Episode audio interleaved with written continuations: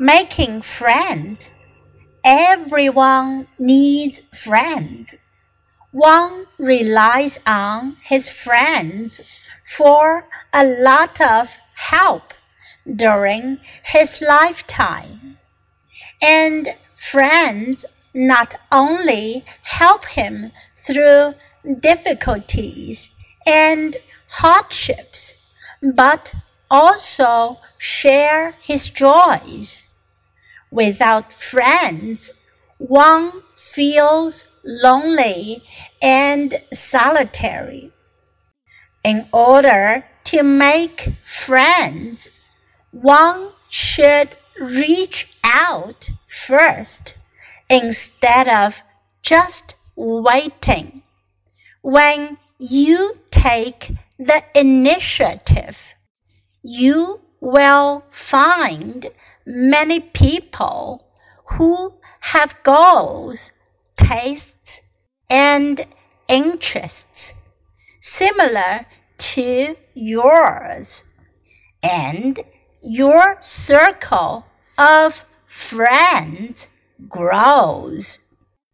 If one is always concerned about other people and helps them in tough times, they will certainly become his good friend.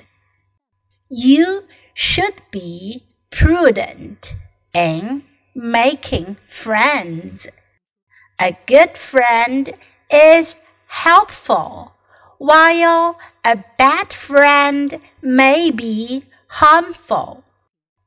As distance tests a horse's strength, so does time reveal a person's heart.